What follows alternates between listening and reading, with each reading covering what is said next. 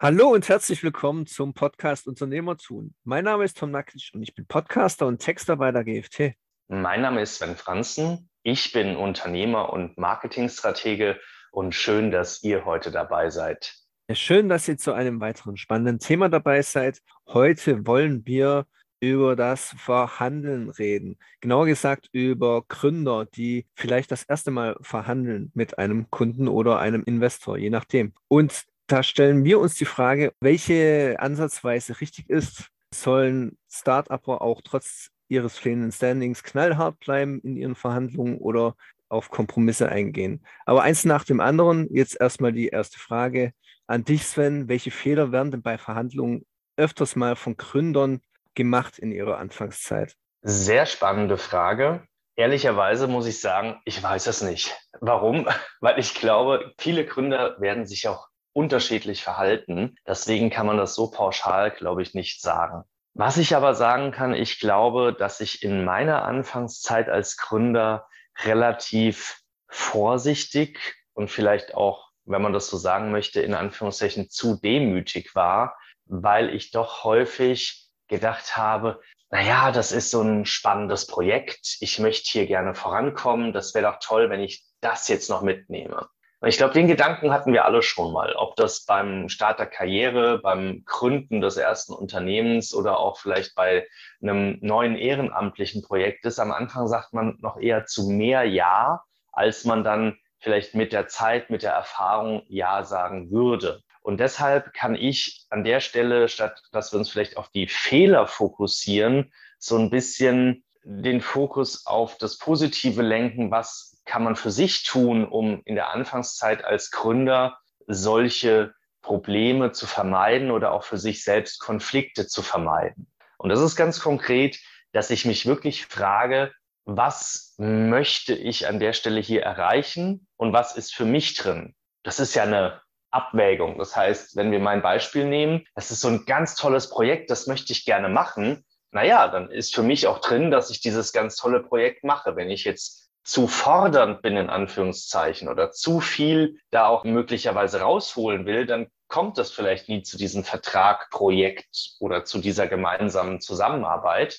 Und dann habe ich auch dieses Projekt nicht. Ich muss mir also die Frage stellen, was habe ich davon? Und glaube ich, ist es wichtig, dass man von Anfang an, und das ist mein Tipp zu deiner ersten Frage an der Stelle, Tom, ich muss mich fragen, was will ich erreichen? Was ist es mir wert? Und von Anfang an muss ich auf die Dinge, die mir wichtig sind, in der Verhandlung auch wirklich Fokus legen oder in Anführungszeichen beharren. Genau, und du kannst da ja von deinen Erfahrungen berichten. Gut, dass du es auch angesprochen hast, welche Fehler vielleicht du sogar gemacht hast. Aber genau, lass uns auf das Positive fokussieren und deswegen frage ich dich, wie kann ich denn dann trotzdem meinen Standpunkt überzeugend vertreten, ohne den Verhandlungspartner jetzt zum Beispiel vor den Kopf zu stoßen, jetzt mal salopp gesagt? Meine Erfahrung zeigt, dass Verhandlungen sehr positiv und harmonisch verlaufen können, wenn beide Seiten ihren Standpunkt und auch ihre, in Anführungszeichen, Forderung, also das, was sie für sich aus diesem Deal raushaben möchten, wenn sie den klar darlegen. Und da gibt es natürlich Argumente. Die Frage ist jetzt natürlich, und da muss ich mich selbst als verhandelnder Partner immer wieder reflektieren, das ist meine Empfehlung, habe ich möglicherweise zu viel Ansprüche, zu hohe Ansprüche? Bin ich hier vielleicht zu weit gegangen? Das ist die Frage, die ich mir immer wieder stellen muss. Aber meine Erfahrung zeigt, dass in 80 Prozent der Verhandlungen, wenn ich sozusagen einen ganz normalen Anspruch habe, der auch üblich ist im Geschäft oder auf dem Markt und sage also, das ist üblich und da würde ich mich gern dran orientieren und der gegenüberliegende Partner sagt, ja, das sehe ich auch so und von der Leistungsseite her, das sind ja so die üblichen Leistungsumfänge, das würde ich auch von euch oder von dir erwarten, dass dann beide eigentlich auch relativ harmonisch sich an der Stelle zusammenfinden. Das heißt, ich glaube, ja, ich kann meinen Standpunkt überzeugend vertreten, da kann ich mit Argumentationstechniken, mit Rhetoriken und mit sonstigen Optionen oder Strategien arbeiten. Das ist aber vielleicht gar nicht nötig, wenn ich wirklich das erwarte, was in so einem Deal auch wirklich üblich und normal ist und jetzt nicht versuche, sozusagen das Größtmöglichste rauszuholen, auch wenn man natürlich beim Verhandeln immer sagt, hol dir das Größtmöglichste raus. ich sage an der Stelle, meine Erfahrung ist, wenn man das für sich rausholt, was man für sich erwartet, was für einen selbst sich gut anfühlt, okay anfühlt und man aus der Verhandlung rausgeht mit einem positiven Gefühl, in die Zusammenarbeit hineingeht mit einem positiven Gefühl und dieses positive Gefühl in der Zusammenarbeit bleibt, dann ist es für beide Seiten gut. Und das soll eine Verhandlung am Ende ja bewirken, dass sich beide Seiten in eine Zusammenarbeit begeben, in der sie sich zu Beginn wie auch während der Zusammenarbeit wohlfühlen. Und am Ende solcher Verhandlungen steht ja oft dieser Kompromiss, damit sich beide wohlfühlen.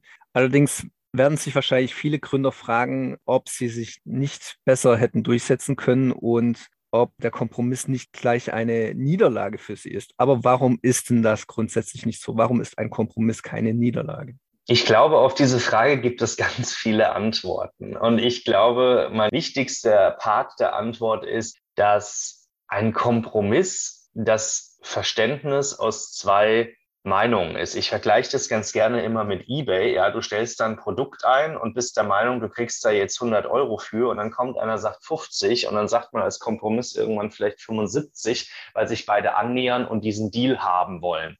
Der eine will dieses zu verkaufende Produkt und du als Verkäufer willst das wirklich jetzt auch endlich mal loswerden. Dann ist das ja auch was, was in Ordnung ist. Beide haben etwas von ihrem Ziel oder ihrer Ausgangslage abgegeben. Das ist ja der ursprüngliche Kompromiss. Heißt, er ist ja durch beide Partner entstanden und damit qua Definition oder qua Entstehung schon keine Niederlage. Das zweite ist, warum ich eben auch so ein bisschen gelacht habe, weil ich tatsächlich auch früher häufig dachte, ah, na ja, das war jetzt eine Niederlage. Und da kann ich allen Gründern und alle, die diesen Podcast jetzt hören, nur eins ans Herz legen. Man hat bei einer Verhandlung immer nur dann das Gefühl einer Niederlage, wenn man unter seiner Untergrenze gegangen ist. Das heißt, wenn meine Schmerzgrenze bei einer Preisverhandlung ein Euro ist und ich gehe auf 90 Cent, dann wird sich diese Verhandlung immer schlecht anfühlen. Die wird sich immer wie eine Niederlage anfühlen. Und das meinte ich vielleicht, jetzt wird es auch nochmal klar, danke für diese Frage an der Stelle, Tom. Gerne. Das meinte ich damit, dass wir sozusagen nicht zu demütig, aber auch nicht zu fordernd in Verhandlungen gehen. Wir müssen damit ganz authentisch, echt in die Verhandlung gehen, was für uns wichtig ist. Und wenn unser Mindestpreis ein Euro ist, dann darf ich nicht mit 90 Cent am Ende rausgehen, sondern muss ich sagen, unter einen Euro kann ich nicht gehen, es tut mir leid. Und dann ist vielleicht die Verhandlung dann beendet. Oder die Gegenseite merkt, oh, das ist ein üblicher Preis, der ist auch gar nicht zu fordern oder viel zu hoch, der zieht mich nicht über den Tisch in Ordnung, ich bin bereit, das zu zahlen. Und dann geht der Preisverhandelnde mit seinem Euro aus der Verhandlung, sagt, ich habe erreicht, was ich erreichen wollte. Und die Gegenseite geht aus der Verhandlung und sagt, ich habe ja gar nicht so viel bezahlt, ich bin damit zufrieden und habe ihm auch das zugestanden, was ihm zusteht oder was er verdient hat. Und im Laufe der Zusammenarbeit wird sich das sowieso zeigen, weil man ja meist nicht nur einmal verhandelt zum Beginn der Zusammenarbeit, sondern häufig nochmal in der Mitte oder nach einem gewissen Zeitrahmen, wo man sich schon besser kennengelernt hat. Das heißt, die eine Seite sieht, oh, was ist die Leistung denn wirklich wert? Und die andere Seite sieht, oh, das funktioniert so gut alles. Ich möchte gar nicht mehr, ich habe genau richtig verhandelt. Oder dass man sieht, oh, der Kunde, aber der ist, der ist ganz schön fordernd, der ist ganz schön in Anführungszeichen anstrengend. Da entstehen mehr Aufwände mit Telefonaten, mit Abstimmungen. Diese Aufwände möchte ich gerne noch irgendwie unterbringen im Vertrag. Und ich denke deswegen, eine Niederlage fühlt es sich nie an, wenn man nicht unter sein Minimum geht, mit dem man sich selbst als Untergrenze wohlfühlt. Das an der Stelle als ganz kräftiger Tipp. Und ganz im Gegenteil dazu bietet der Kompromiss ja auch auf lange Sicht irgendwelche Vorteile. Also wenn ich als Gründer nicht so hartnäckig vorgehe in meinen Verhandlungen, dann steht ja auch am Ende immer der Kompromiss. Welche Vorteile hat denn dieser auf lange Sicht für die Beziehung jetzt zum Beispiel zwischen den beiden Verhandlungspartnern? Naja, wie vorhin gesagt, ein Kompromiss entsteht ja durch zwei Parteien, wo jeder von seinem Standpunkt ein bisschen abrückt. Ja, also bei diesem 150 Euro Beispiel, der eine will 100 äh, als Verkaufspreis, der andere will nur 50 zahlen und dann treffen sich in der Mitte bei 75. Ich glaube, das hat immer den Vorteil für beide Parteien, dass man für sich selbst weiß, okay, ich hatte meinen Standpunkt, aber die Gegenseite war bei einem völlig anderen Standpunkt, mathematisch hier jetzt mal betrachtet, bei 50 Prozent dessen, was ich wollte mit den 100 Euro. Aber ich habe doch wirklich jetzt noch relativ viel dann rausgeholt und habe den Deal aber auch endlich beendet. Denn wir müssten es ja so sehen, verhandeln ist ja nicht ganz so ich sag mal, plan und einfach, wie man sich das dann vielleicht in so einem Sachverhalt wie jetzt vorstellt, sondern am Ende heißt es ja auch, was ist das für eine Sache, die ich verkaufe? Wird die mit der Zeit vielleicht schlechter, also weniger wert auch durch Zeitverlust? Ist das blindes Kapital, was bei mir zu Hause liegt? Belastet es mich vielleicht emotional? Will ich es endlich loswerden? Das sind alles Fragen, die ich mir im Rahmen einer Verhandlung stellen muss. Und wenn ich jetzt sage, das belastet mich, ich will es jetzt endlich hinter mich gebracht haben, das soll jetzt weg sein, ich will die Sache verkauft haben, dann ist es ein Argument oder auch eine Emotion, die mich eher kompromissbereit stimmt und wodurch der Kompromiss auch nochmal als solches für mich mehr Vorteile bringt.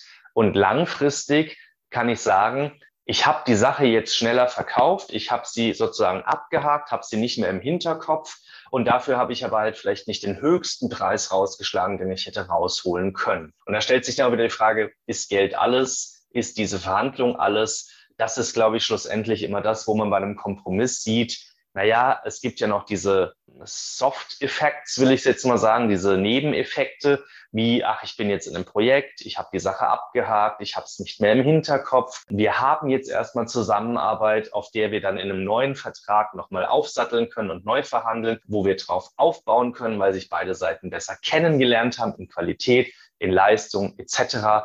Deswegen sind Kompromisse immer mit diesen Nebeneffekten ein Vorteil für beide Seiten, weil sich ja beide von ihrem Standpunkt etwas aufeinander zubewegt haben und damit in der Mitte getroffen haben, wie man ja so schön immer sagt. Jetzt kann ich aber als Gründer trotzdem, beziehungsweise als Verhandler, noch das Bestmögliche aus der Verhandlung rausholen, auch wenn am Ende ein Kompromiss steht. Wie gelingt mir denn das, um dieses Thema mal abzuschließen? Ich glaube, für das Thema Verhandlung, um einfach nochmal so ein Fazit zu setzen, wie hole ich das Beste für mich raus?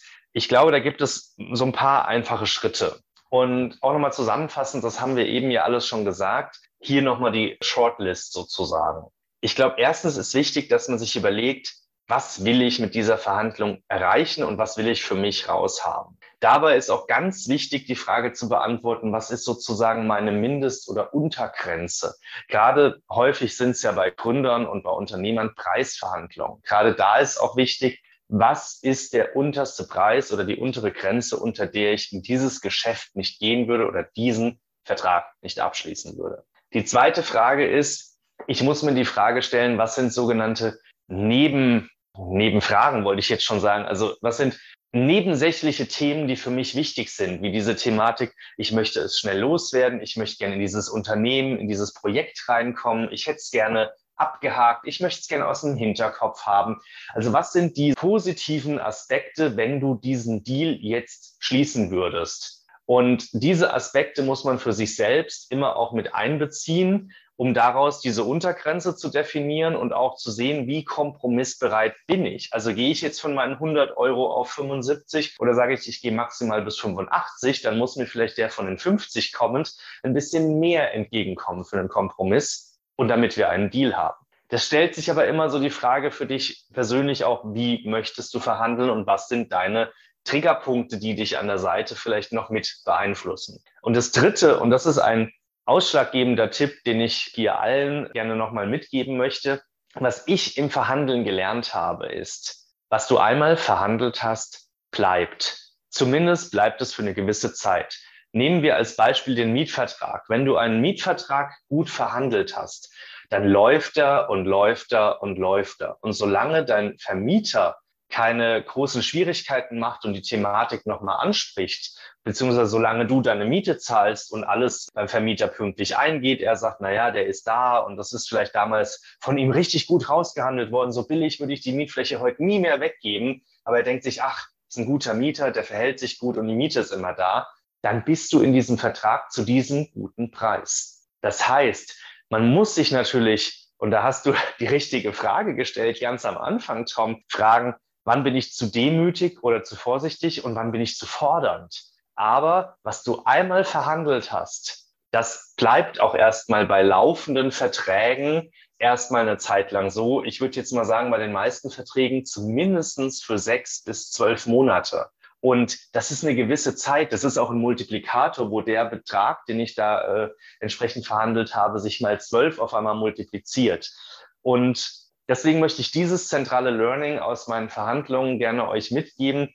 Das, was du einmal verhandelt hast, bleibt. Das heißt, leg in der Verhandlung dir immer deine Untergrenze, unter die du nicht runtergehst oder in der anderen Verhandlung, jetzt bei dem Mietbeispiel, die Obergrenze, über die du nicht gehst.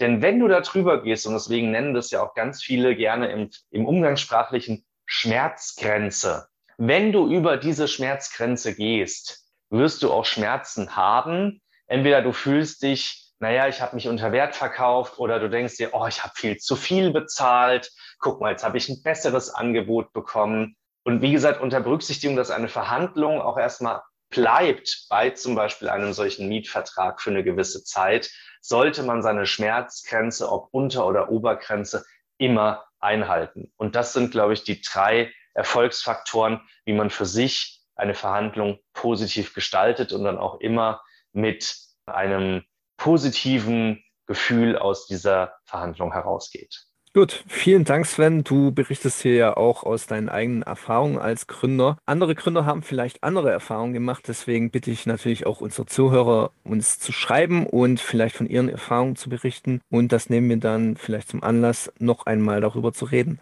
Ansonsten sind wir jetzt am Ende von diesem Thema und ich würde mich verabschieden und gebe dir nochmal das letzte Wort. Ja, äh, liebe Zuhörer, vielen herzlichen Dank, dass ihr heute wieder dabei wart. Äh, ich glaube, ich kann mich jetzt Toms Worten da nur anschließen. Nutzt die Möglichkeit an der Stelle äh, bei einer Verhandlung das rauszuholen, was ihr mindestens rausholen müsst. Seid aber auch nicht zu fordernd.